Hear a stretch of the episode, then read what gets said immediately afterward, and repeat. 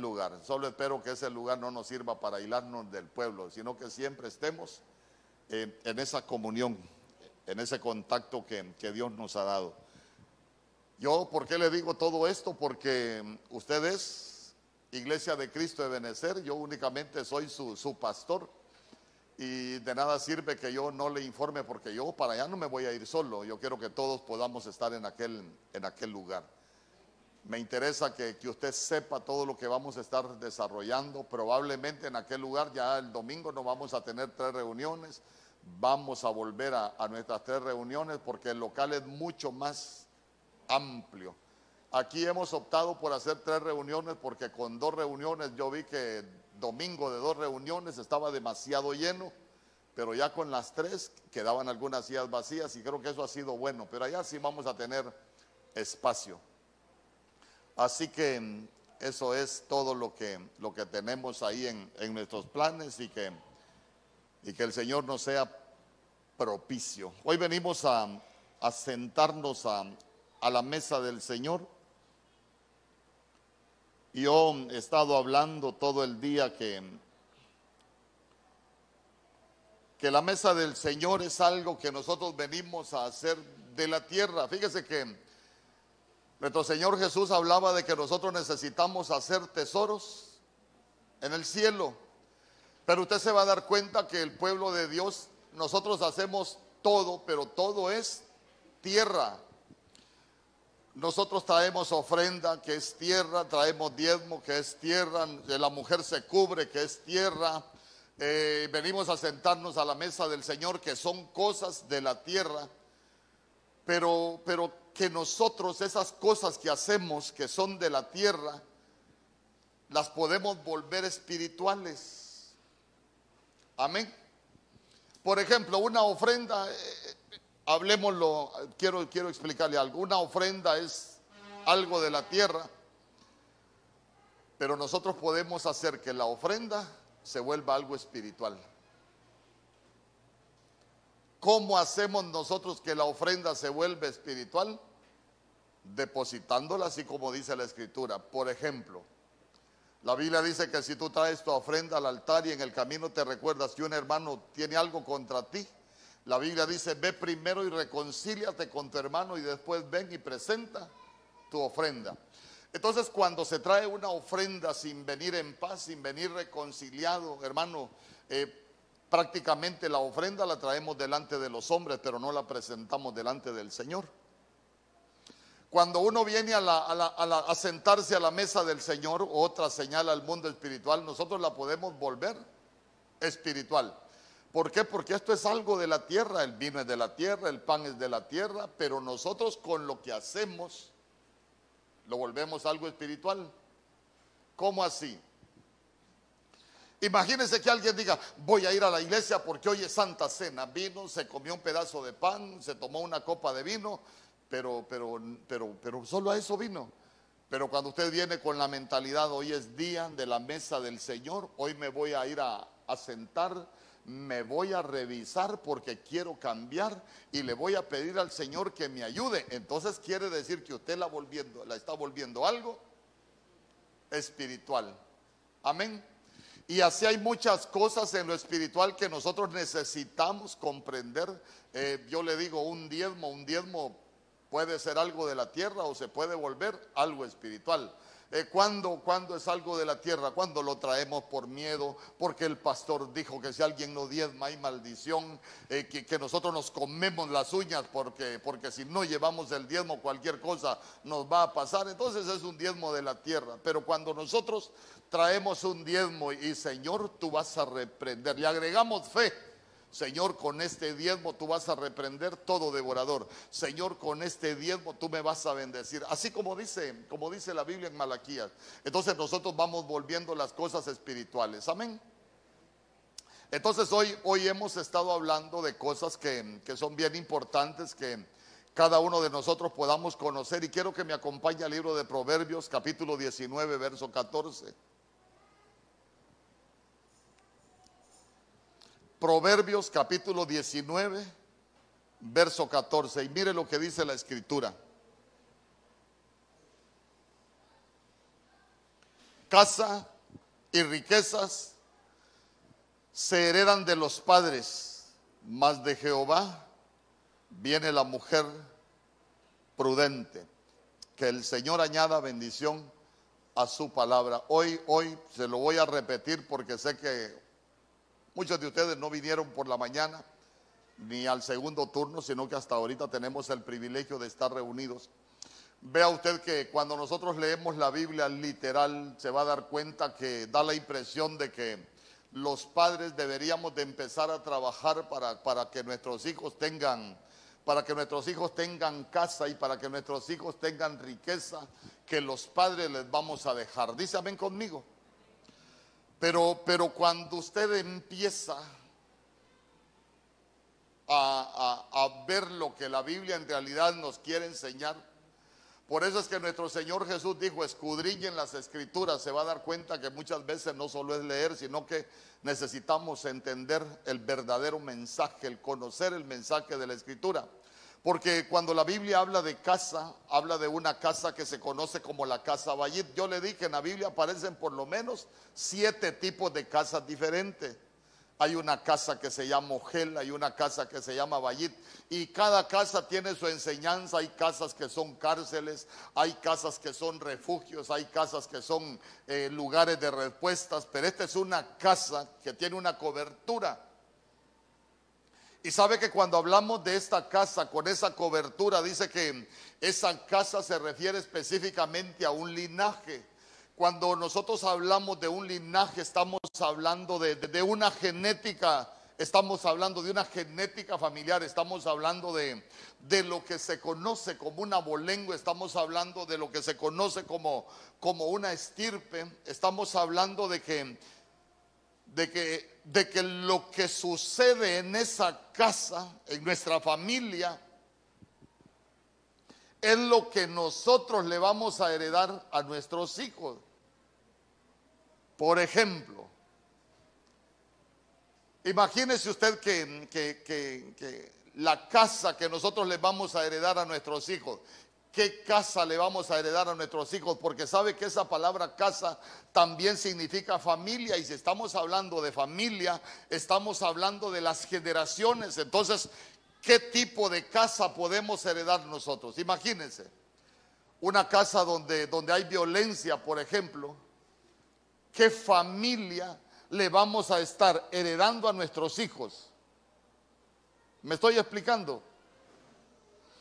Entonces usted se va a dar cuenta que, más de ser algo literal se vuelve una enseñanza espiritual. Porque imagínense, voy, a, a, utilizarme yo como ejemplo. Imagínense que yo quiero dejarle una casa a Mario Samuel, quiero dejarle una herencia, quiero dejarle un linaje. Yo a Mario Samuel, por ejemplo, le puedo dejar una casa sacerdotal. ¿Por qué le puedo dejar una casa sacerdotal? Porque si yo lo desarrollo como sacerdote, me dedico a la búsqueda del Señor, a la oración, a la comunión, me ejercito como sacerdote, esa es la herencia, esa es la casa, esa es la familia que yo le voy a dejar a él. Entonces vaya viendo que no se está refiriendo solo a lo natural que nosotros podemos pensar, ah, los padres tienen que dejarme una casa. No, sino que estamos hablando más que todo que es como un legado que nosotros le dejamos a nuestros hijos.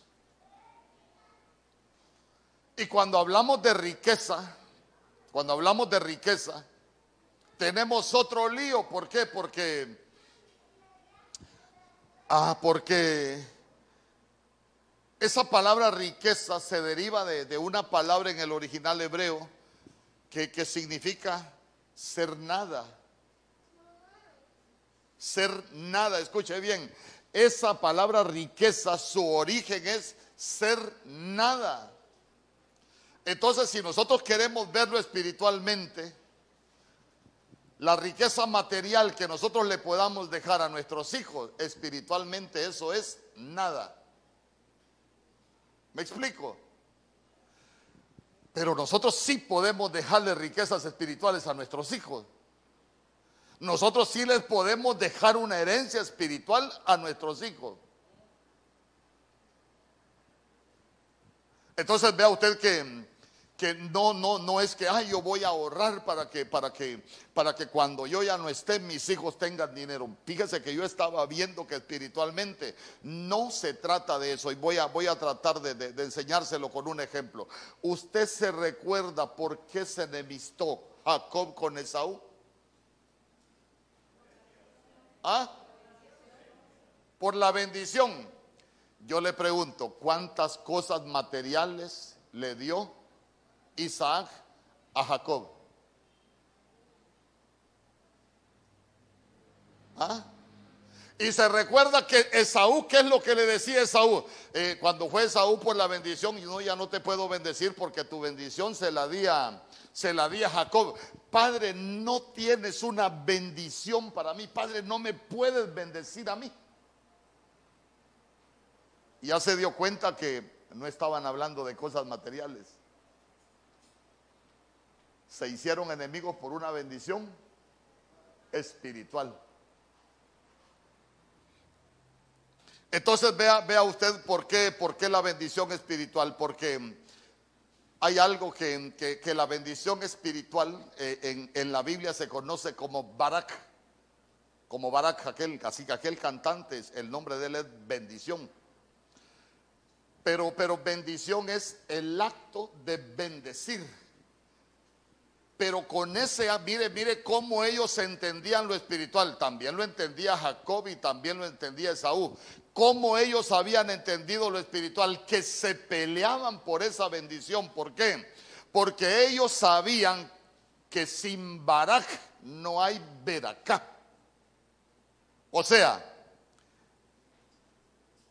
sin la bendición espiritual no se puede materializar la bendición en nuestra vida.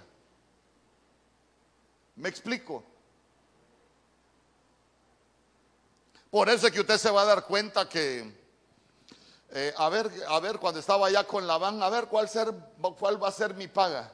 Ah, bueno, los chivos manchados van a ser los tuyos. Ah, bueno, gloria a Dios. Señor, los chivos manchados son los míos.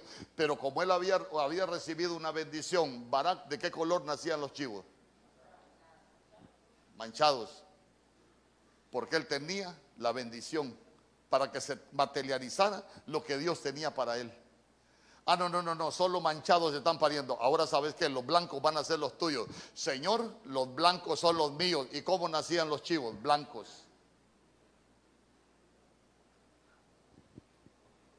Entonces, vea usted que él había recibido una riqueza. Amén.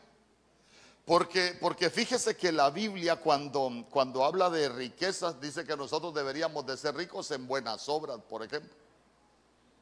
¿Se recuerda de qué otras riquezas habla la Biblia?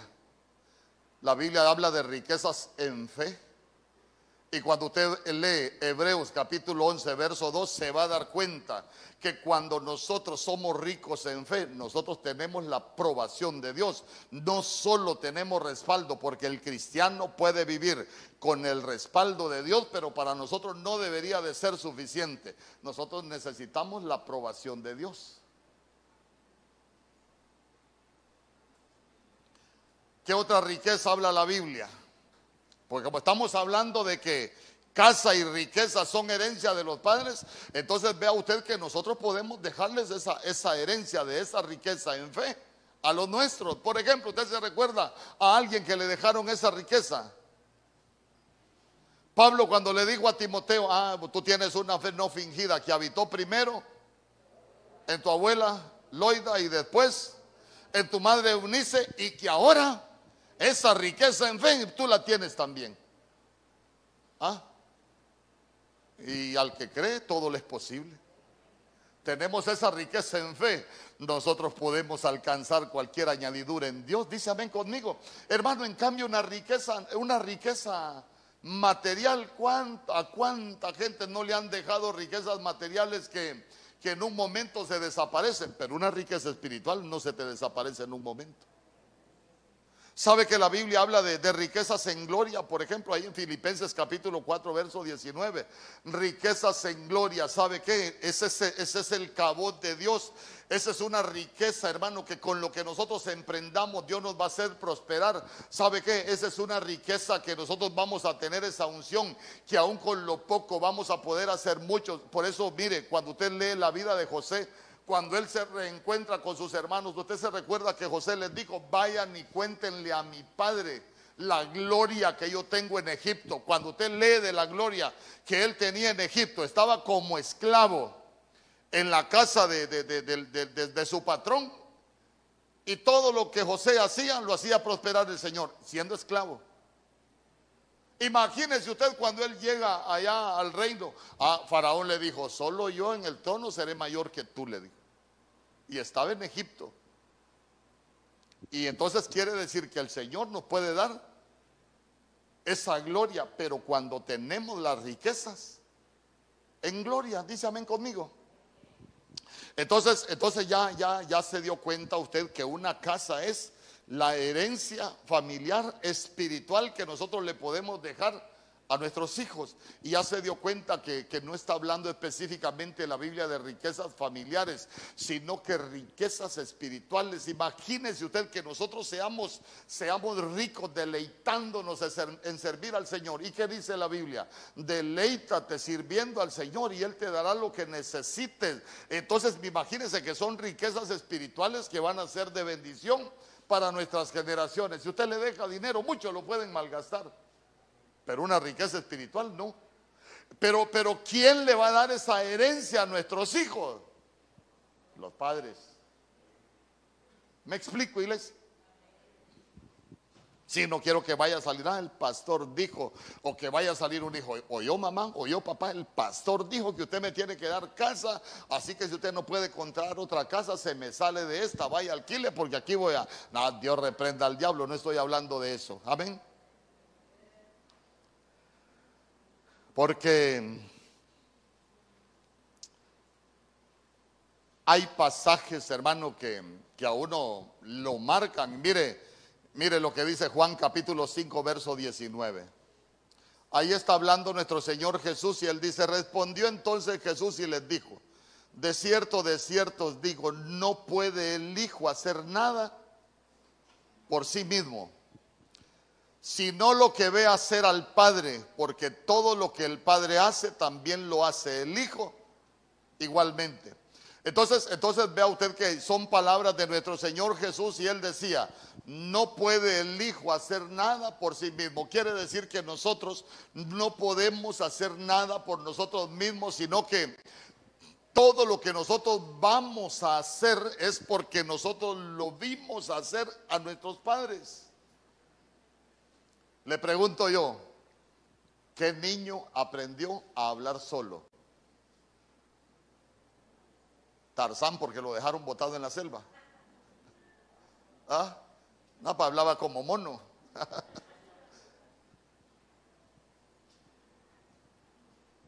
Le pongo este ejemplo porque, porque para, para que usted piense lo que, o reflexione en lo que le quiero enseñar.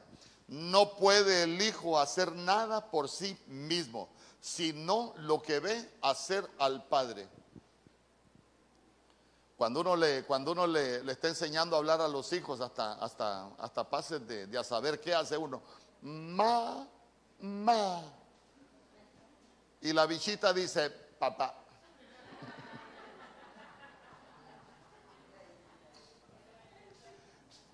Pero ya se dio cuenta que nosotros se lo enseñamos, no, no, aprendieron solos. A ver, yo le quiero preguntar, ¿quién de sus hijos aprendió a caminar solito?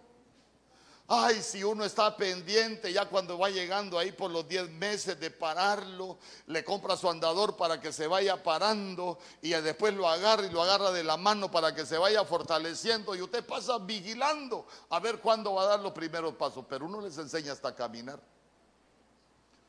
En lo natural. Entonces en lo espiritual no puede hacer nada el hijo por sí mismo, sino lo que ve hacer al Padre. Yo hoy en la mañana les contaba que que nosotros tuvimos un carro y, un día en la iglesia lo encendimos, ya nos íbamos y no le, no le encendió la luz. Entonces ahí yo, de hermano, yo de mecánica, no solo, solo poner la llave para manejar si soy bueno. Yo puedo ir a, donde vaya y venir y, y, me gusta manejar, pero de ahí no me pregunte. Entonces no le encendía la luz y empecé a tocar yo, yo no sé qué me dio. Y, y pegué en el carro así y encendió la luz. Mire qué buen mecánico soy yo. Pegué y paz la luz. Ah, entonces ya. Después, en la iglesia otra vez, no enciende la luz, pero yo, como yo ya sabía, me voy. Y se hizo la luz. Pero pasó el tiempo, hermano, y, el mal se fue haciendo crónico. Eh, no encendía la luz y yo, ya dos veces la luz. Después, tres veces. Después, nada. Entonces busqué una piedra yo. Mire, no es broma, hasta quebré la caja de los fusibles. ¿Por qué? Porque, porque ya abrí el carro, ya no lo golpeaba por fuera, sino que golpeaba la caja de los fusibles con la piedra. ¡Pau! En la pedrada y ¡pam! encendía la luz. Lo que le quiero contar, lo que le quiero contar es que cuando nosotros veníamos para Choluteca, hermano Mario Samuel tenía seis añitos. Entonces eh, el, que yo le digo, el, chofer, yo, yo admiro a ese chofer porque él era trabajador, pero cómo cuidaba ese camión, cómo lo revisaba. Ya para entrar a Tegucigalpa el hombre se bajó, abrió el, abrió el, el tonó y empezó a revisar el agua, la temperatura, el aceite y todo al carro. El detalle es que cuando el hombre está subido en el carro, va Mario Samuel con una piedra y le dice, Señor, Señor, si se le arruinó el auto, le dice, venga, porque mi papá lo arregla con una piedra, le dijo. Y le digo yo, no, no, no, hijo, eso solo su papá lo hace. Pero, pero yo le digo, ¿de quién aprendió él que el papá, algo que estaba malo, pero ¿de quién lo aprendió? Viendo a su papá. Usted no entonces, entonces mire, lo mismo sucede en lo espiritual. Usted se ha fijado que los hijos a veces tienen hasta mañas que uno tuvo cuando era joven. Y yo le aseguro que usted no le ha dicho a sus hijos, mire hijo, yo cuando estaba como usted era mañosísimo y tenía tal maña, pero los hijos las tienen. Entonces quiere decir que nosotros muchas veces se las heredamos. Yo sé que usted no, porque usted ha sido bien portado, pero imagínese que, imagínese que yo, hermano, era bien tremendo cuando estaba joven, así, así, cipote. Era tremendo y, y era burro.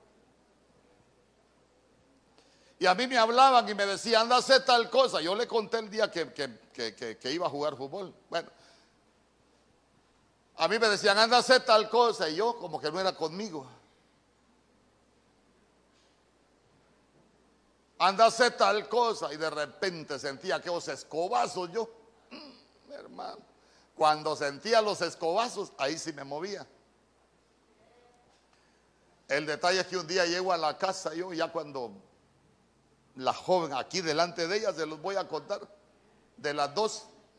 Sale mi esposo un día, mira, esta cipota, como que yo no soy la nana de ella, que yo le estoy hablando, no me para bola, parece que le estoy hablando al lomo de ella, que ni caso me hace, mira, que no sé qué, decirle por aquí, decirle por allá, y, brava la doña. Ya te voy a llevar donde la pastora Ninosca. ¿Para qué fuimos donde la pastora Ninosca? Llegamos donde la pastora Ninosca, mire, tenemos una que esta muchacha se está portando mal, esta muchacha por aquí, uno le habla, no le hace caso, y cómo es posible que esté danzando si es burra, que no hay... ¿Y qué espera uno? Que llegue la pastora Ninoski y vengo reprendiendo todo espíritu de orejas de burro. No, hermano, ¿sabe qué nos dijo la pastora Ninoska? Nada de orar. ¿Sabe qué nos dijo? Es que a veces no todo es de orar. Hay cosas, hay problemas con los hijos que uno se tiene que revisar. Porque muchas veces nosotros mismos le transmitimos la herencia. Pues la pastora Ninosca, tranquila y serena, así como Rosuco. ¿Usted sabe quién era Rosuco? Como él decía, ¿cómo está señor presidente? Tranquilo y sereno. Entonces, tranquila y serena como Rosuco, solo nos quedó viendo y dijo, ¿quién de los dos era así? Yo le dije, yo. Pues ese es problema tuyo, me dijo. Porque es tu herencia, me dijo. Ahora yo le vengo a enseñar a usted. ¿Sabe por qué? Porque a veces los hijos cometen errores y a veces los hijos hacen cosas que a uno como padre se enoja y uno muchas veces se empieza a pelear con los hijos. Pero en realidad nosotros no deberíamos pelear con los hijos. ¿Contra quién deberíamos pelear? contra la herencia que nosotros les entregamos, les heredamos. Porque a veces se nos olvida que hay cosas que los hijos las heredaron de nosotros. Por eso es que la Biblia dice en Primera de Pedro capítulo 1 verso 18. Primera de Pedro capítulo 1 verso 18. Mire lo que dice la Biblia sabiendo que no fuisteis redimidos de vuestra vana manera de vivir, ¿de quién la heredamos? Mire usted, la heredamos de los padres. ¿Sabe que dice una vida sin sentido? Dice otra, una versión, la, la, PDT. La, la, traducción del lenguaje actual dice una, un modo de vida poco provechoso. Y sabe usted que eso lo heredamos muchas veces de nuestros padres, la herencia genética que nosotros le dejamos a nuestros hijos. Miren, estos días hay, hay cosas que a mí me han impactado. Yo, yo le digo, a, yo platico con mi esposa y le digo, qué terrible, porque, porque se lo voy a contar porque aquí está mi esposa. Cuando ella tuvo un problema en la matriz, el médico que la vio, que le revisó todos los exámenes, todos los exámenes, le examinaron sangre, ¿qué es lo que no le examinaron? Y cuando el doctor agarró los exámenes le dijo,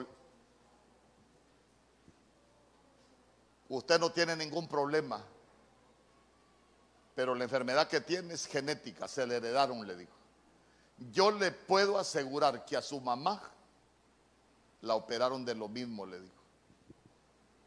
Hermano, herencia genética. Oiga bien, un médico mundanazo, pero que entiende de la genética, eso fue lo que le dijo. Le aseguro, oiga bien, con esas palabras le dijo, le aseguro que a su mamá la operaron de lo mismo, porque esa enfermedad es herencia genética.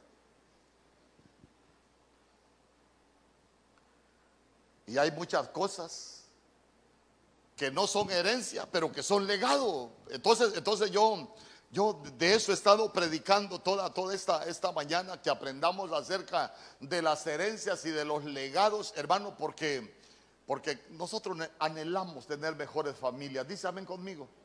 Anhelamos que, que, los tiempos que vengan son mejores. Anhelamos que muchas cosas que nos, que nos tocó vivir a nosotros, que no la vivan nuestros hijos. Dice amén conmigo.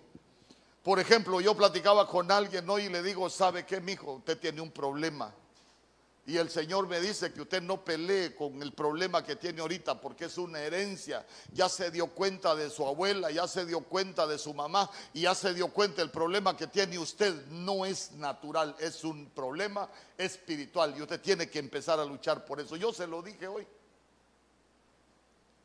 Porque eso es lo que el Señor me dijo que le dijera.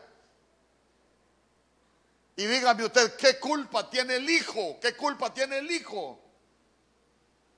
Pero esa es la herencia, esa es, eh, perdón, no es la herencia, ese es el legado que le transmitieron. Ese es un legado que ha recibido espiritualmente, pero que no es de bendición para su vida. Entonces imagínese cosas que nosotros heredamos, entonces, entonces imagínese. Yo se lo quiero enseñar porque es importante que lo conozcamos. Eh, la herencia en lo espiritual es como la herencia en lo natural.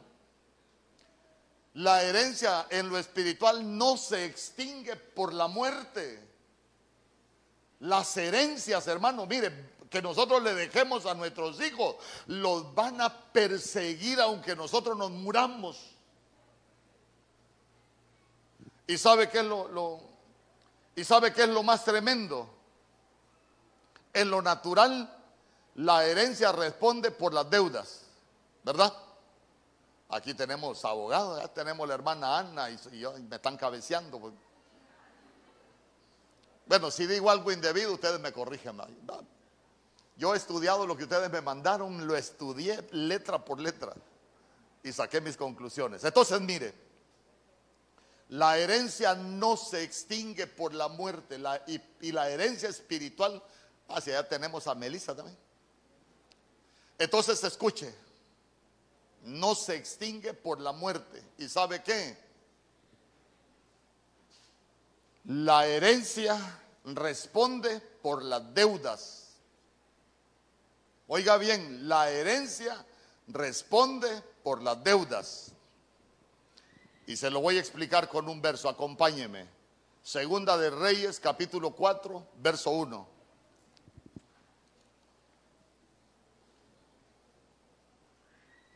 Ahí está, mire usted. Aprendamos, aprendamos legados y herencias en el mundo espiritual. Mire lo que dice la Biblia. Una mujer de las mujeres de los hijos de los profetas, cristiano hermano, de los hijos de los profetas, clamó a Eliseo diciendo, tu siervo, mi marido, ha muerto.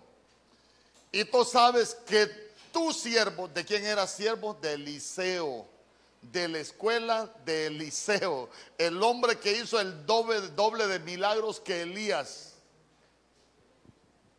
Un hombre que era poderoso con lo que decía. Tu siervo era temeroso de Jehová. Mire, el hombre era temeroso del Señor. Pero mire lo que dice después. Y ha venido el acreedor para tomarse dos hijos míos por siervos. Entonces cuando usted lee se va a dar cuenta que la mujer tenía más de, más de dos hijos. Pero de pronto se muere el siervo, pero el siervo, el siervo deja una herencia y él se muere. Pero ya se dio cuenta que esa herencia tenía problemas de deudas en el mundo espiritual. Entonces viene a la casa de esta viuda una entidad que se conoce como el acreedor y vino a cobrarse la deuda. Y ya se dio cuenta que quería a dos de los hijos de esa mujer para hacerlos esclavos.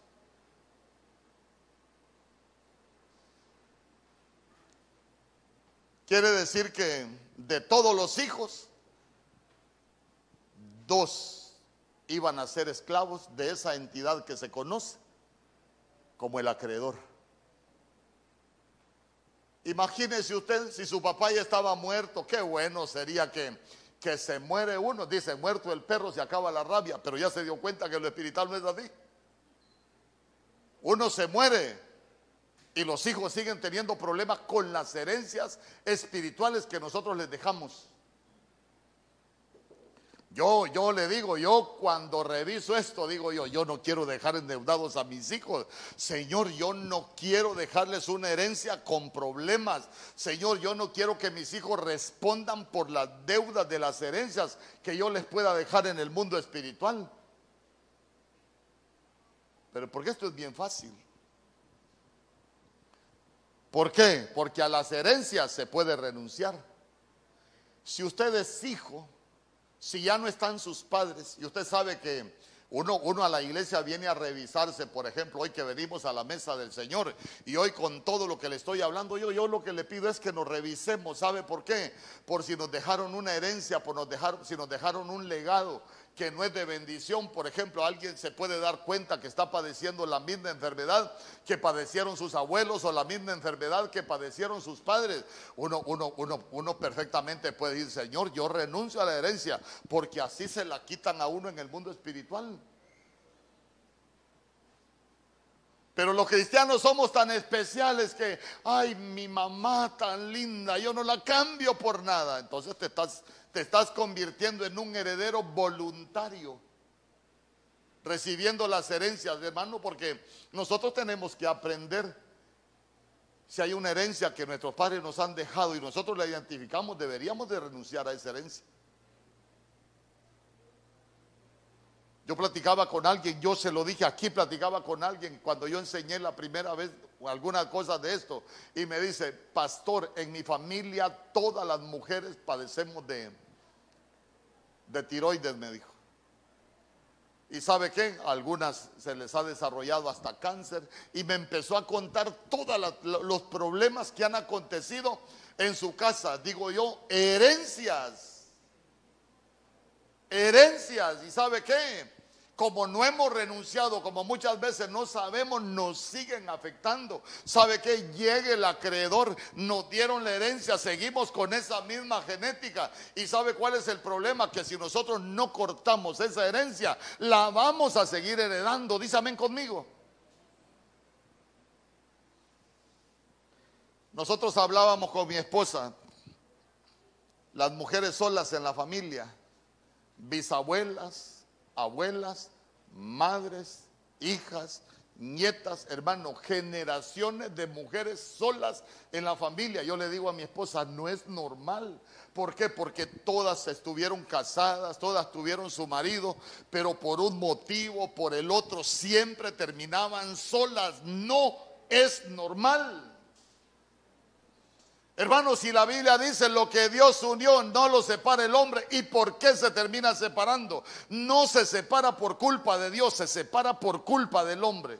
¿Por qué? Porque cuando estaba hablando, se recuerda con nuestro Señor Jesús, ah, ¿por qué Moisés permitió dar carta de divorcio si estaba escrito? Y empezaron con aquello, ah, por la dureza de vuestro corazón, pero ¿por qué son herencias genéticas que al final nos llevan a lo mismo?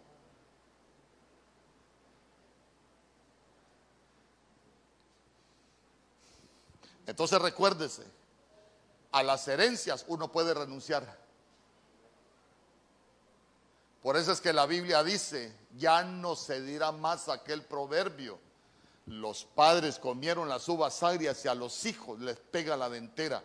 A nosotros no nos va a pegar la dentera por las uvas agrias que cometieron nuestros padres. ¿Sabe qué es eso? Las herencias genéticas que nos van a, que nos pudieron haber heredado. Nosotros tenemos que aprender a renunciar a ellos para que lo que ellos sufrieron no nos ataque a nosotros.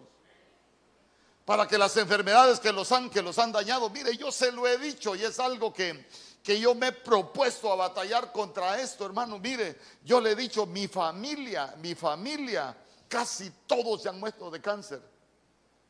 Una hermana en el 2010, una hermana que se murió hace poco de cáncer en el mismo, en el mismo, en el páncreas. Mi papá de cáncer en el páncreas, dos tíos de cáncer en el, tres tíos de cáncer en el páncreas. Todos se han muerto de lo mismo. Entonces nosotros hemos yo entendido que es una herencia genética de enfermedad. ¿Y sabe qué? Yo he dispuesto mi corazón a pelear la buena batalla para, para, declarar y para renunciar a toda herencia. Yo declaro que mis hijos son libres, que mis hijos no van a ser, no van a ser víctimas del acreedor que va a venir a reclamar esa herencia sobre ellos. Que se corte toda genética de enfermedad.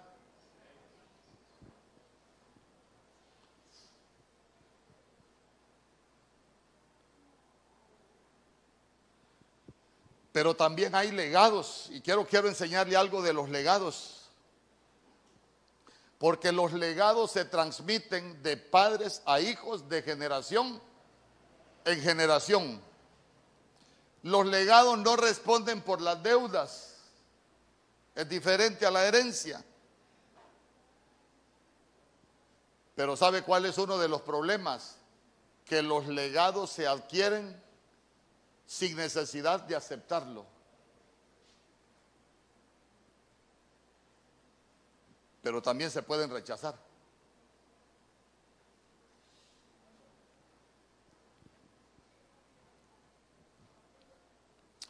A ver, hoy en la mañana lo expliqué bien, quiero explicarle algunas cosas, porque porque van a ser de mucha bendición para nosotros. En Génesis capítulo 12, por ejemplo, si usted lo lee, en el verso 1, lee aquí conmigo, mire lo que dice la Biblia. Pero Jehová había dicho a Abraham, vete de tu tierra de tu parentela y de dónde le dijo y de la casa de tu padre. Entonces vea usted que, la Biblia no se está contradiciendo, hermano. Porque la Biblia dice que casa y herencia es responsabilidad de los padres. Pero ya se dio cuenta que el Señor aquí está sacando a Abraham de la casa de sus padres. Te me vas aquí de la tierra, te, te me vas acá de tu parentela. ¿Sabes qué? Te me vas de la casa de tu padre a la tierra que yo te mostraré. Y en el verso 4, mire lo que le dice el Señor. Mire lo que dice la Biblia. Y se fue Abraham como Jehová le dijo. Y Lot se fue con él. Y era Abraham de edad de 75 años cuando salió de Arán. Entonces, entonces mire, venga amigo, venga. Imagínese usted que yo me voy porque el Señor me dijo que, me vaya de mi tierra, allá de, entre mis parientes, que me vaya de la casa de mi padre, vengo yo y me voy. Pero el Señor le dijo a Abraham, no, no me quite ese verso. Entonces imagínense que la Biblia dice que se fue Abraham como Jehová. Le dijo, él fue obediente, él hizo como Dios le dijo. Pero quiero que marque ese detalle. Lot fue con él. Lo que significa es cobertura, algo que nos envuelve.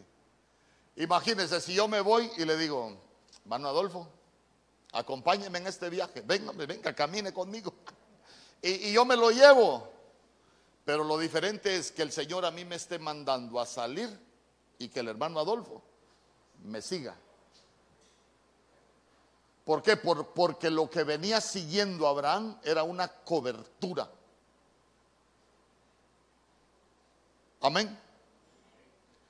Y la Biblia no dice que Abraham se lo llevó. La Biblia dice la cobertura. Lea, lea en vez de Lot, lea cobertura. La cobertura fue con él. Ya, gracias, mijo. La cobertura fue con él. Lea el capítulo 13. La cobertura le comienza a causar problemas a Abraham. Lea el capítulo 14, contra quién se levanta el rey de Sodoma y todos los otros cuatro reyes, contra Lot, se levanta contra la cobertura que iba siguiendo Abraham.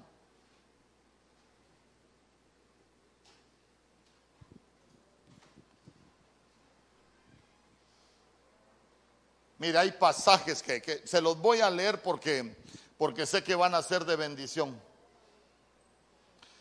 Dice en Génesis capítulo 14, verso 20. Ahí está hablando Abraham y dice, y bendito sea el Dios altísimo que entregó tus enemigos en tu mano y le dio a Abraham los diezmos de todo. Yo le pregunto, contra los que fue a pelear Abraham, ¿eran enemigos de Abraham o eran enemigos de Lot? Eran enemigos de Lot. Pero ¿por qué, ¿por qué la Biblia dice, bendito sea el Dios altísimo que entregó tus enemigos en tu mano? Porque eran unos enemigos ancestrales que lo seguían por la cobertura que se vino con él de Ur de los Caldeos, allá de Aram. Amén. Y yo le he dicho, en ese, en ese capítulo 14 hay cosas bien impresionantes, bien impresionantes, porque mire, en el verso 21, en el verso 21, entonces el rey de Sodoma dijo a Abraham, pero el problema no era con Abraham, era un problema de cobertura. Mire lo que le dice, dame las personas y toma para ti los bienes. ¿A quién quería llevarse cautivos al rey de Sodoma?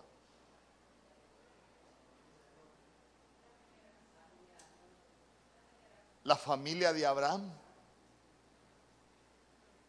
Dame las personas. Entonces, entonces mire usted qué, interés. Y ya se dio cuenta que, que, cuando hablamos de riqueza, entonces no estamos hablando de lo que nosotros podíamos pensar como riqueza, porque hasta el rey de Sodoma ofrece riquezas.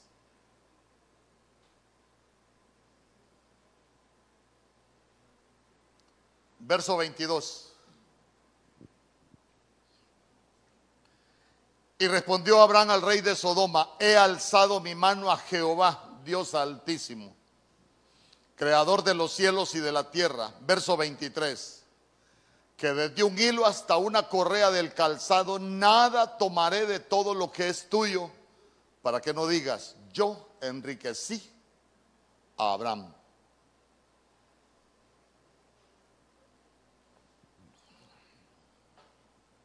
Entonces, mire, ahí se ponen más interesantes las cosas. ¿Por qué? Porque nosotros nos damos cuenta que es un enemigo que quería llevar cautivo a las generaciones de Abraham.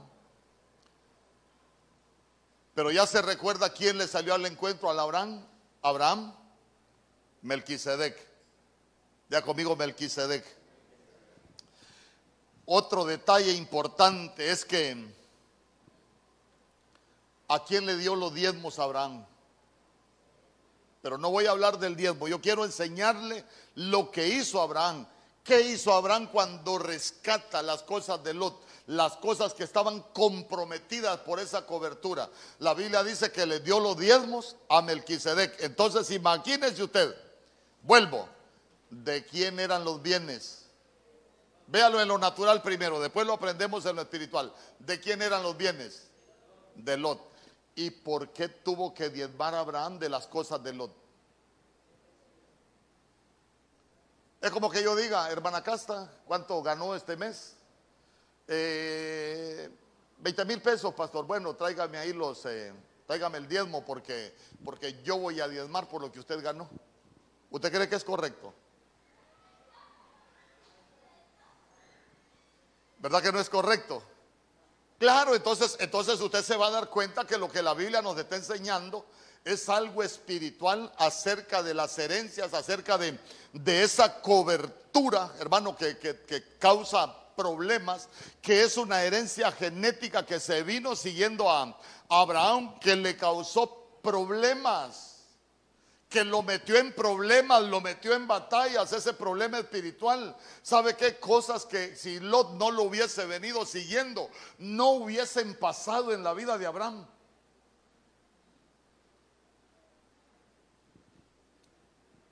Y, hay un dato más tremendo en la Biblia todavía. Hebreos capítulo 7, verso 9. Porque mire que Abraham diezma de lo que era de Lot. Pero hay un dato más Tremendo, mire lo que dice. Y por decirlo así, en Abraham pagó el diezmo también Leví, que recibe los diezmos. Yo le digo, ya existía Leví. Si Leví es la cuarta generación de Abraham, ¿por qué? Porque Leví es hijo de Jacob. Primero está Abraham, después está Isaac, después está Jacob y después viene Leví. ¿Y sabe qué? No es ni tan siquiera el primer hijo. ¿Usted se recuerda quién es el primer hijo de Lea? Rubén. Leví es el tercer hijo de los hijos de, de Jacob. Entonces, imagínese usted, Abraham diezma, pero diezma de lo que era de Jacob. Pero lo interesante es que dice que, que, que, en Abraham pagó el diezmo Leví. Entonces, eh, ¿qué aprendemos nosotros? ¿Qué aprendemos nosotros? Que hay herencias genéticas que van a perseguir a nuestras generaciones. Y ahí hay mucha tela que cortar. ¿Por qué? Porque lo que uno aprende, pero esos son remas personales que uno con el diezmo protege las generaciones, por ejemplo. Eso, eso ya son cosas muy particulares, pero lo que le quiero dejar en su corazón es que Abraham diezma de lo que era de, de Lot, pero dice que ahí también pagó sus diezmos Leví. Hermano, pero Leví no era descendiente de Lot era descendiente de Abraham. pero ya se dio cuenta qué es lo que está sucediendo. Una cobertura, una, una, herencia genética, algo que se vino con Abraham de allá donde él vivía, que lo venía persiguiendo, es lo que le causaba problemas.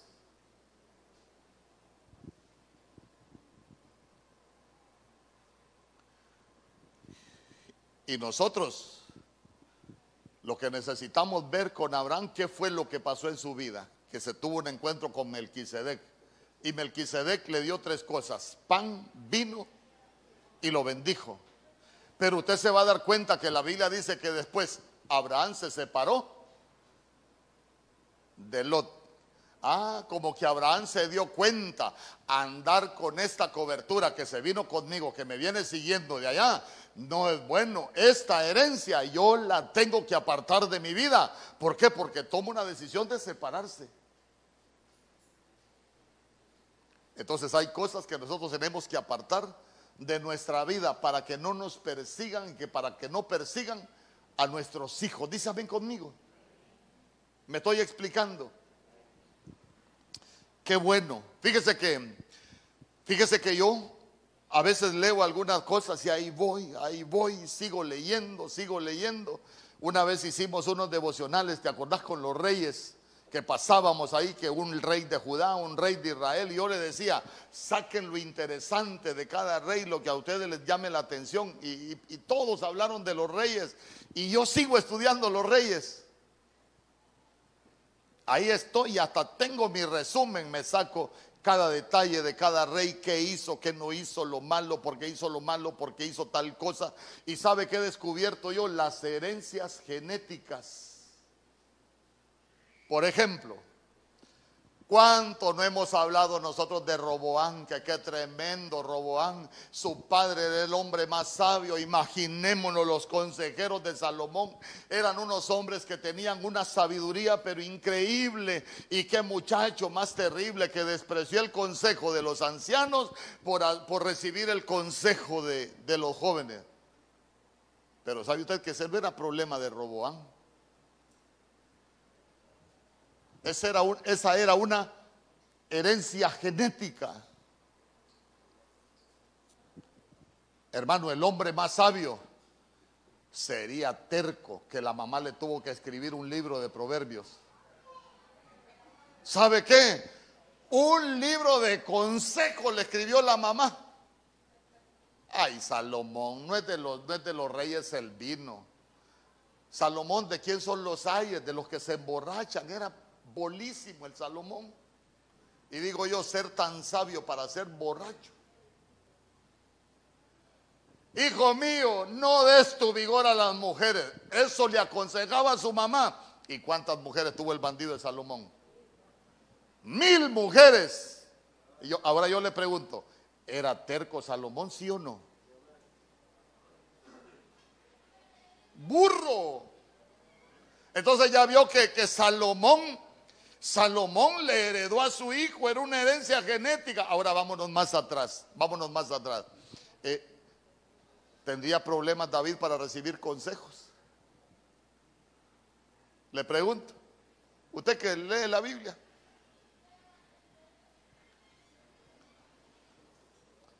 Usted se recuerda cuando, cuando David toma la decisión de censar el templo, el, el pueblo le da instrucciones a Joab y le dice que vaya a censar al pueblo. Y se recuerda usted, Joab era un hombre de confianza, era el capitán del ejército del rey David, como que dijéramos nosotros, la mano derecha. Y Joab le dice, no lo haga mi señor, le dice. Y cuando usted empieza a leer todo lo que le dijo, le dijo Joab en el libro de Crónicas, ahí en Segunda de Samuel, se va a dar cuenta que Joab le dijo, si las victorias que nosotros hemos tenido no es por el tamaño del ejército, ¿para qué vamos a censar al pueblo? ¿Sabe por qué, mi Señor? Todas las victorias que nosotros hemos tenido es porque Jehová ha estado con nosotros. Te me vas a censar al ejército. ¿Y sabe qué dice después la Biblia? Así menospreció David el consejo de Joab. Se va a dar cuenta usted que era una herencia genética. Y yo le pregunto, ¿a quién de ellos le hizo bien menospreciar el consejo? Todos terminaron mal por menospreciar el consejo.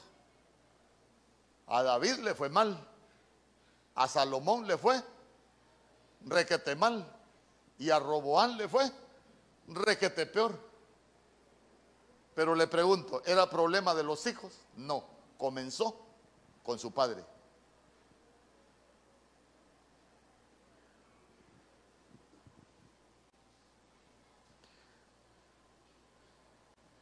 Yo quiero que me acompañe a Segunda de Crónicas, capítulo 26, verso 16.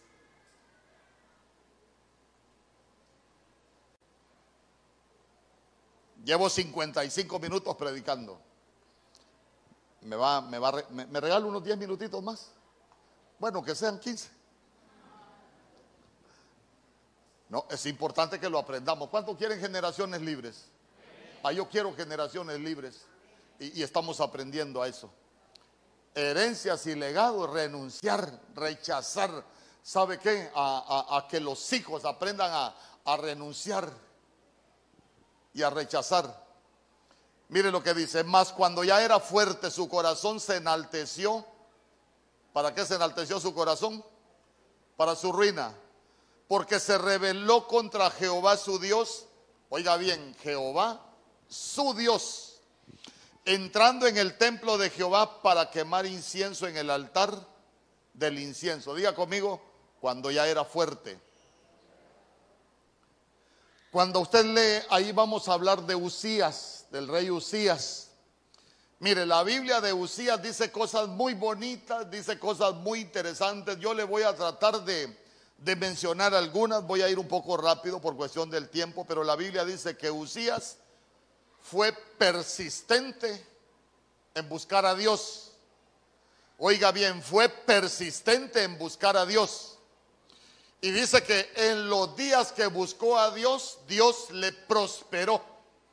Lo bendijo el Señor. Sabe que esa palabra prosperar ahí dice que es empujar hacia adelante, es tener éxito. Quiere decir que cuando él se dedicó a buscar al Señor, el Señor lo empujaba, el Señor mismo lo llevaba a que tuviera éxito en todo lo que él emprendía. Cuando usted lee acerca de Usías se va a dar cuenta que la Biblia dice que él empezó a pelear contra sus enemigos y el Señor siempre le daba la victoria. Es más, la Biblia dice que se hizo famoso. ¿Lo ha leído? se hizo famoso y dice, pero también se hizo poderoso. Mire usted, cuando la Biblia dice que se hizo poderoso, en ese verso dice que él lo que se hizo fue el importante. Usías, la Biblia dice que hizo máquinas de guerra, ¿se recuerda? Ya lo hemos hablado hizo máquinas de guerra y dice que esas máquinas eran inventadas por los ingenieros, pero él era el que las desarrollaba. Mire qué capacidad la que tenía él de parte de Dios. Y, cuando usted sigue leyendo, dice que su fama se extendió lejos. Mucha gente llegó a conocer de la fama de, de, de Usías. Ah, pero después dice la Biblia que fue ayudado maravillosamente hasta hacerse poderoso. Pero ahí la palabra poderoso ya no es importante. Cuando la Biblia habla de esta segunda vez que él se hizo poderoso, dice que él se hizo conquistador y que él se hizo un hombre muy fortalecido. Pero ya se dio cuenta que la Biblia dice cuando era fuerte. O sea que el sentirse poderoso lo llevó al hombre a creerse fuerte. Sabe que uno de los grandes errores que puede cometer el ser humano y que es una mala herencia genética es que nosotros nos creamos fuertes para todo.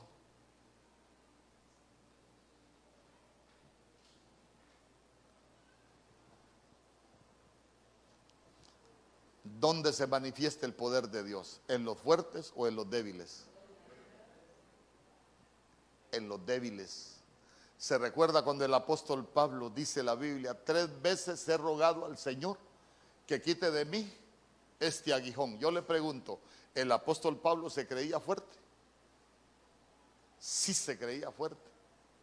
Es más, cuando él habla de su pedigrí espiritual, él dice, no hombre, yo soy hebreo de hebreos en cuanto al en cuanto a la iglesia, soy en cuanto al celo, perseguidor de la iglesia, en cuanto al cumplimiento de la ley, irreprensible, circuncidado al octavo día del hermano del linaje de Benjamín. Y empieza a decir todo lo que él consideraba su fuerza, pero él termina diciendo, pero todo esto yo lo, lo tengo hoy por basura.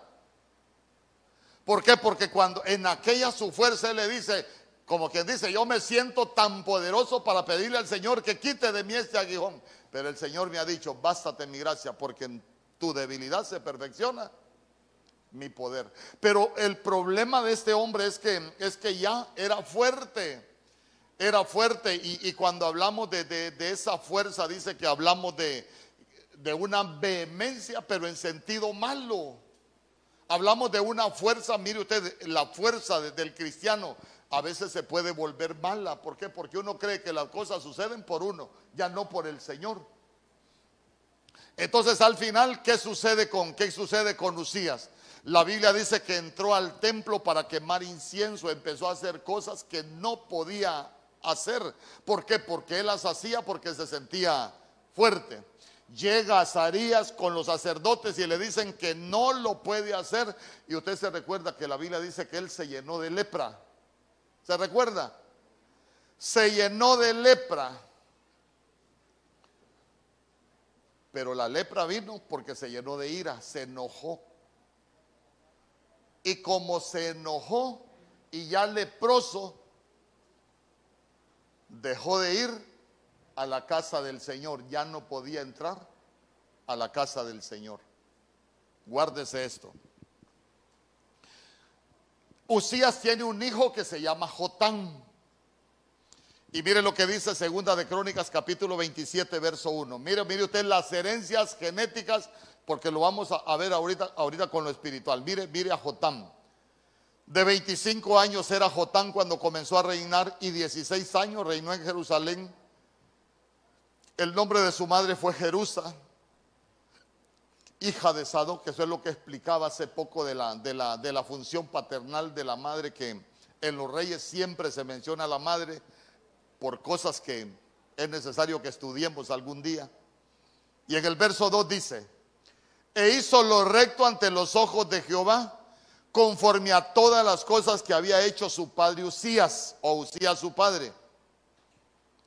Pero mire lo que dice después. ¿No lo tenemos ahí? Segunda de Crónicas 27. No, 27.2, póngame, 27.2. Présteme atención a este detalle. Usías se vuelve fuerte, pero se llena de lepra y la Biblia dice que ya no entró a la casa del Señor. Escuche bien. Vamos. Segunda de Crónicas capítulo 27, verso 2 quiero enseñarle un detalle. ¿Por qué? Porque Usías tiene un hijo que se llama Jotam. Mire lo que dice. E hizo lo recto ante los ojos de Jehová, conforme a todas las cosas que había hecho Usías su padre. ¿Se recuerda lo que le enseñé yo de Usías cómo buscaba al Señor? Que la Biblia dice que él era persistente en buscar al Señor. Y cuando él era persistente en buscar al Señor, el Señor lo bendijo. Entonces mire qué detalle más importante. Salvo que no entró en el santuario de Jehová. Pero el pueblo continuaba en bendición. El pueblo continuaba corrompiéndose. Vamos a ir, vamos a ir explicándolo. Hay un padre que se levanta persistente en buscar al Señor, el Señor lo bendice, se hace famoso, se hace poderoso y cuando él se sintió fuerte quiso hacer cosas que no podía hacer. Y vea usted que lo que él hizo, lo que llevó fue a contaminar sus generaciones. ¿Por qué? Porque después viene él, tiene su hijo y dice que su hijo hizo lo recto delante de los ojos de Jehová conforme a las cosas que había hecho su padre. Pero mire qué detalle más importante, salvo que no entró en el santuario de Jehová.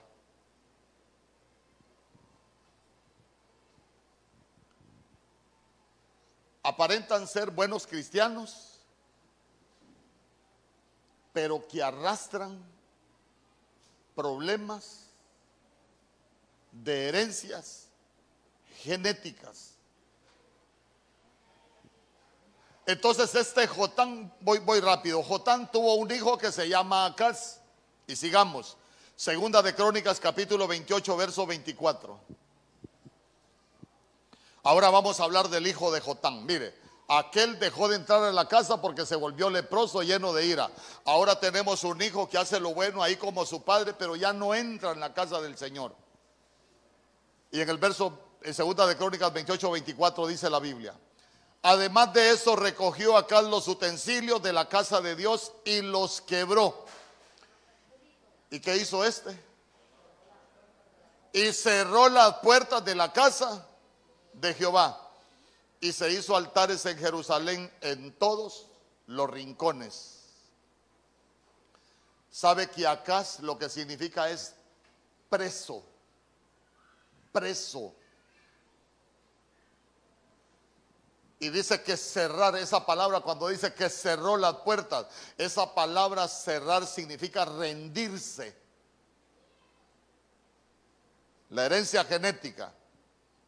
Su papá, buen cristiano, pero de pronto se siente fuerte y en lo espiritual comienza a cometer errores. Se vuelve leproso, se enojaba ya y, y no entra, deja de entrar en la casa del Señor porque ya tenía un problema espiritual. Pero vea usted que aparece, aparece su hijo Jotán, era aparentemente un buen cristiano, pero usted se va a dar cuenta que él ya venía arrastrando con una herencia genética en lo espiritual. ¿Y qué pasó con él? Dice que él no entró en el santuario de Jehová. Y llegamos a Acaz, el hijo de, de. Y la Biblia dice que cerró las puertas de la casa de Jehová. Por un problema espiritual que tuvo el abuelo, una mala herencia para el hijo que cierra las puertas de la casa de Jehová, perdón, que no entró a la casa de Jehová, tenemos que repercute la misma herencia genética en Acaz y este cerró las puertas de la casa de Jehová. A ver, ¿qué representa que se cierren las puertas de la casa del Señor para nosotros? que no tenemos acceso a la presencia del Señor por un problema espiritual. Y yo le digo, acá lo que significa es preso. Y esa palabra cerrar las puertas, que cerró las puertas, lo que significa es rendirse. Hermano, yo, yo le digo, comparémoslo con, con Timoteo, con su abuela y con su madre. Aquel una fe no fingida habitó primero en su abuela Loida, después en su madre Eunice y ahora está en ti. Pero ya se dio cuenta que también se puede involucionar por una mala herencia genética. Por eso es que por eso es que a veces uno oye historias en lo espiritual ah, y es hijo de pastor y mire cómo anda.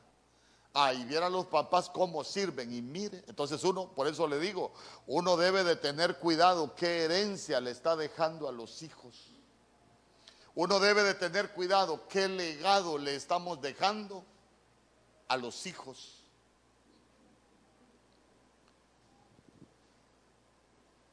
Porque los padres somos responsables de las generaciones. Amén. Entonces, mire, aprendamos algo. Si usted sabe que, que sus hijos están cometiendo errores que usted cometió, desherédelos hoy, desherédelos. ¿Cómo los va a desheredar? Padre, yo le quito toda herencia genética a mis hijos que no es de bendición para su vida. Yo, yo los desheredo de todo espíritu de enfermedad, de una enfermedad que me ha perseguido, que ha perseguido mis generaciones, porque mis hijos no van a padecer esa enfermedad, porque renunciamos a esa herencia genética.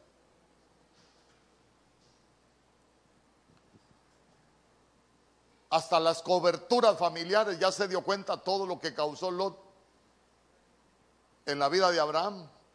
Y era un problema de herencia familiar. Por eso yo siempre he dicho, a veces uno pelea con los hijos, pero no peleamos con lo que ataca a los hijos. ¿Y sabe qué es lo más tremendo? A veces hay cosas que se levantan contra los hijos por los derechos que cedimos los padres en el mundo espiritual y se levantan los acreedores a llevar cautivos a los hijos, pero la culpa no es de los hijos.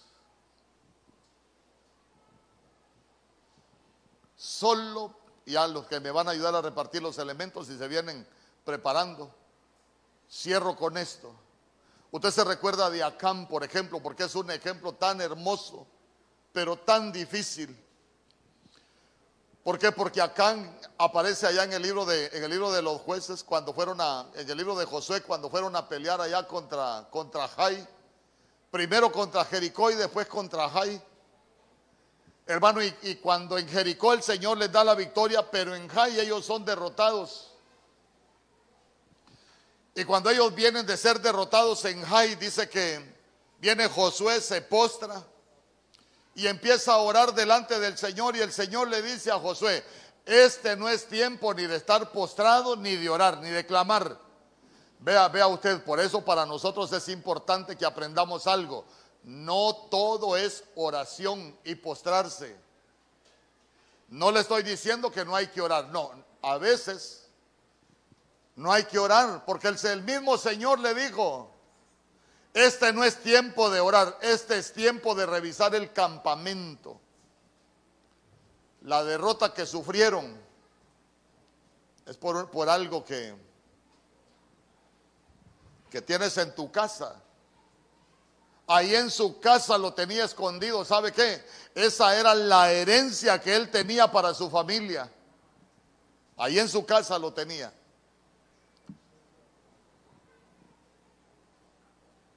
Y sabe que cuando se dan cuenta de, del problema que tenía Can, la Biblia dice que lo llevaron al valle de Acor. Y en el valle de Acor lo apedrearon hasta matarlo. Pero usted se recuerda que no solo lo mataron a él, sino que la Biblia dice que también mataron a sus hijos. Mataron hasta sus animales. ¿Qué podemos aprender nosotros de eso? Que por una herencia que tenía él en su casa, hasta sus hijos fueron a dar al valle de Acor. Y va Acor lo que significa, se lo repito, es problema.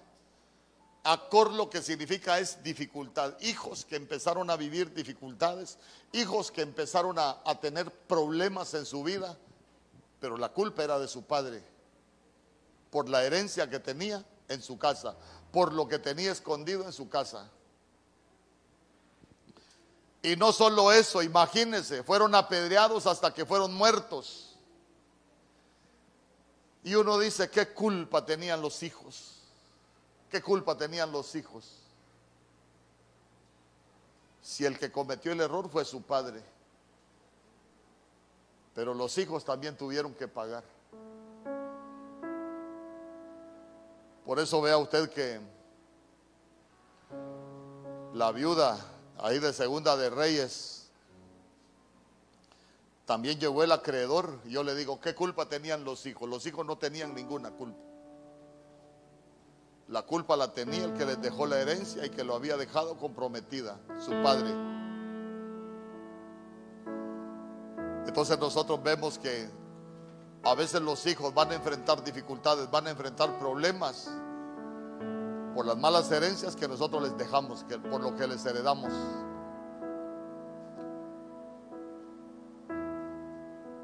Porque le repito y le repito todo esto para que nosotros aprendamos y le digo, se puede renunciar a las herencias. Se puede renunciar a las herencias. Que uno abre sus labios y que la Biblia dice que uno se amarra con los dichos de su boca.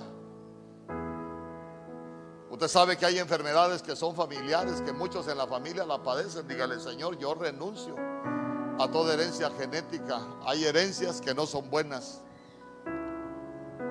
y que nosotros necesitamos renunciar. Y pueden ser cosas de tu madre, de tu padre, pero que no son de bendición para tu vida. Renuncia, dile, Señor, yo no acepto la herencia de mis padres. Yo no acepto la herencia de mi madre, yo no acepto la herencia de mi padre, yo no acepto aún la cobertura familiar, todo lo que se ha movido en tu familia, que te ha dado cuenta que no es de bendición, dile, yo no la recibo, yo renuncio. Si tú eres padre, dile, yo desheredo a mis hijos de toda herencia que no sea de bendición. Que nuestras generaciones son generaciones de altar, nuestras generaciones son benditas, nuestras generaciones fueron escogidas por el Señor para hacer señal de bendición. Si la Biblia dice que nuestros hijos verán visiones, van a tener sueños, nuestros hijos van a profetizar, pero a veces están lejos de hacerlo. Muchos están atados, muchos están cautivos, muchos andan en pecado. ¿Y sabe por qué? En manos de acreedores, cautivos en manos del rey de Sodoma, cautivos, arruinándose la vida y muchos de ellos por herencia, que ni culpa tienen los hijos. En el nombre poderoso de Jesús, esta es una tarde para, para, para renunciar, para desheredar, para decirle yo no la quiero. Genética, familiar de enfermedad, yo renuncio esta noche en el nombre poderoso de Jesús. ¿Sabe por qué? Porque hoy hemos venido a esa, a esa mesa, a la mesa de, de, de Melquisedec, una mesa de, de pan, vino y bendición. Renunciamos a toda maldición generacional. Renunciamos a toda herencia. Mira, abra sus labios y yo no sé, yo no sé. cuando nosotros venimos a la mesa del Señor, yo le he dicho, venimos con un trozo de pan que es natural, con una copa de vino que es natural, pero nosotros le agregamos nuestra fe y lo convertimos en algo espiritual, sabiendo que el pan puede cambiar nuestra genética, sabiendo que el vino representa la sangre y ese es el precio que pagaron por nuestra libertad, que pagó el Señor ahí en la cruz y decirle, Señor, tú nos escogiste para ser libres, no para ser cautivos. Porque la Biblia dice que uno se vuelve esclavo de al que lo conquista. Nos conquistan los acreedores, nos conquista el cazador, nos conquistan los devoradores. Vamos a ser esclavos de ellos. Pero nosotros fuimos escogidos para ser esclavos del Señor por amor, con la oreja horadada por esa lena, con el oído habilitado para escuchar la voz de Dios en tiempo de soledad, en tiempo de tristeza, para escuchar la voz de Dios en tiempo de pandemia, en tiempo de plaga. ¿Sabe por qué? Porque mucha gente está cautiva del miedo, porque mucha gente está cautiva del temor. Pero nosotros somos cautivos del Señor. Nosotros no vamos a escuchar la voz del enemigo, vamos a escuchar en todo tiempo la voz de Dios. Él nos habló esta tarde y dijo que así como estuvo con Moisés, así estará con nosotros. ¿Sabe qué? Vamos a llegar a la promesa, vamos a conquistar lo que Dios tiene para nosotros. Ninguna herencia genética nos va a detener. Nosotros no vamos a terminar en el valle de Acor, no vamos a hacer a morir en el valle de los problemas, en el valle de las dificultades, porque hay grandes cosas que tiene Dios para nosotros. Renunciamos a toda herencia. Si usted es padre y usted sabe que, que tal vez a sus hijos le han diagnosticado indicios de una enfermedad que usted padece, dígale hoy vengo a desheredar a mis hijos de toda genética de enfermedad. Lo que a mí me atacó no va a atacar a mis hijos. Y si usted sabe que se la heredaron, dígale, yo renuncio a esta herencia genética. ¿Sabe por qué? Porque nosotros al aceptar a Jesús fuimos hechos coherederos, pero de las cosas del reino, de lo que el Señor tiene para nosotros. Y la Biblia dice que el Señor a nosotros ya nos bendijo con toda bendición en los lugares celestes. Por eso hoy hemos venido a esta mesa de pan, de vino y de bendición. En el nombre poderoso de Jesús, comience a repartir los elementos. En el nombre poderoso de Jesús. Usted sabe a lo que, a lo que usted necesita renunciar.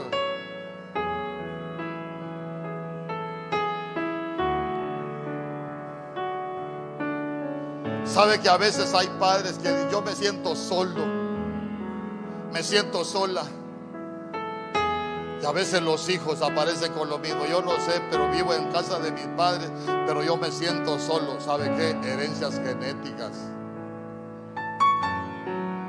Espíritus de soledad, de abandono, de orfandad que atacan.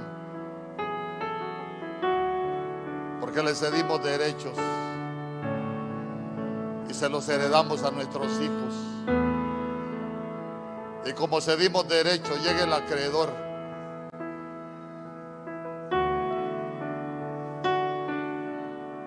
Para querer tener cautivos a, a nuestros hijos, a nuestras generaciones. En el nombre poderoso de Jesús. En el nombre poderoso de Jesús. Sabe que yo una vez que fui a predicar a otro país,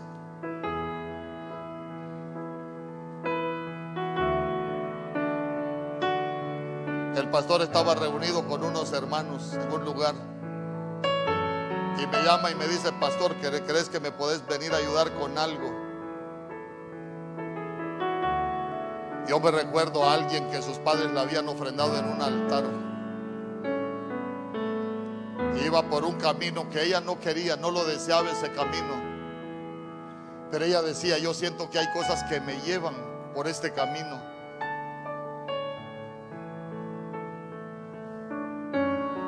¿Y quién la ató a ese altar para llevarla por un camino que ella no quería ir?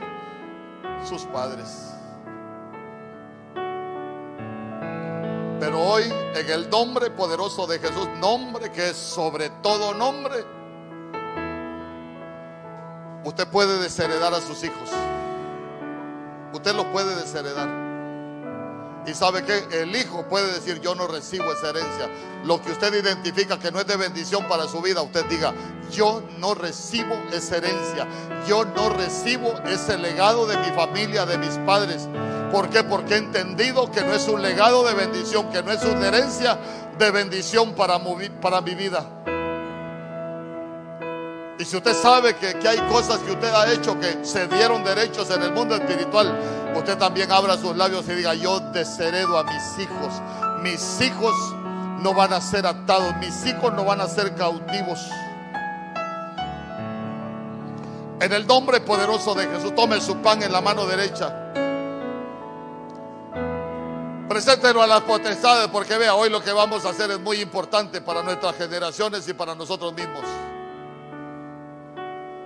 Porque hoy hemos venido a esta mesa de pan, vino y de bendición. Es una mesa de libertad y es una mesa de liberación. Es una mesa para renunciar a toda herencia genética.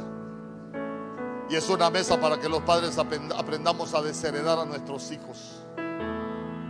De herencias genéticas, de legados que no son de bendición para sus vidas.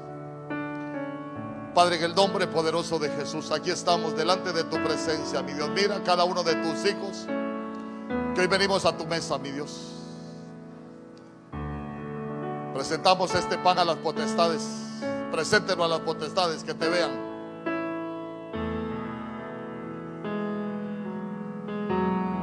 Porque este pan representa tu cuerpo, que por nosotros es molido.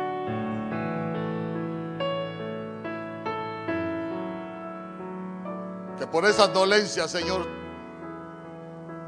tú llevaste las nuestras, por todo lo que tú padeciste. Como tú le dijiste a tus discípulos que este pan lo que representa es tu cuerpo. Y sabemos que ese pan cambia genética. Nos haces partícipes de tu genética divina, de una genética diferente. Por eso esta tarde, Señor, venimos renunciando a toda herencia genética de enfermedad. Porque tú llevaste toda enfermedad en esa cruz. Tú anulaste todo acta de decretos que nos era contraria. todo vector de muerte. Renunciamos esta noche. Toda herencia genética que no ha sido de bendición para nuestras vidas. Renunciamos esta tarde. Diga, yo no la quiero, no la recibo. Los que somos padres hoy venimos desheredando a nuestros hijos de toda herencia genética que no sea de bendición para sus vidas. De todos aquellos errores que nosotros cometimos y que cedimos derechos a acreedores, a devoradores, a perseguidores, a cazadores, a la malecita, al leveo, al fereceo, al quebuseo, a toda entidad que se quiera levantar, al rey de Sodoma, oh rey bendito. Hoy venimos desheredando a nuestros hijos. Cerramos la puerta al acreedor. Dígale, cerramos la puerta al acreedor. No tienes parte ni suerte porque el precio de nuestra libertad fue pagado en esa cruz. Tú nos escogiste para ser libres en el nombre poderoso de Jesús y declaramos que somos un pueblo con una genética nueva, con una genética limpia. Diga, comer de este pan tú cambias mi genética. Y la genética de mis hijos puede comer del pan.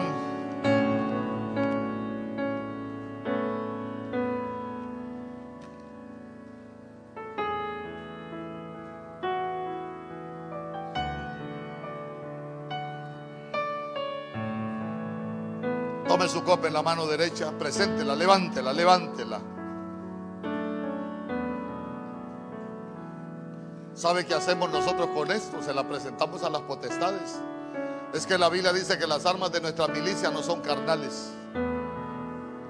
Nuestras armas, las armas de nuestra milicia son espirituales. Y aquí en la mano hoy tenemos un arma que es poderosa. La sangre de Jesús, este vino que representa la sangre de Jesús. Esa sangre lo que representa es el precio de tu libertad y de mi libertad. El precio de la libertad de tus generaciones. Porque Dios no escogió nuestras generaciones para ser cautivas. Dios escogió nuestras generaciones para ser benditas en el último tiempo, para ser señal en el último tiempo, para ser generaciones libres, generaciones de altar, generaciones que van a tener sueños, que van a profetizar, que van a ver visiones, generaciones que van a llevar tu palabra, generaciones que van a llevar el avivamiento del último tiempo, oh Rey bendito. En el nombre poderoso de Jesús declaramos que por el poder de tu sangre nuestras generaciones son libres, que toda deuda ha sido cancelada a todo acreedor, a toda potestad de las tinieblas, si no tiene parte ni suerte sobre tu familia, sobre tu vida, sobre la vida de tus hijos, ni aún sobre tus posesiones. ¿Cuántos dicen amén? Puede tomar de la copa, dígale, yo te doy gracias, Señor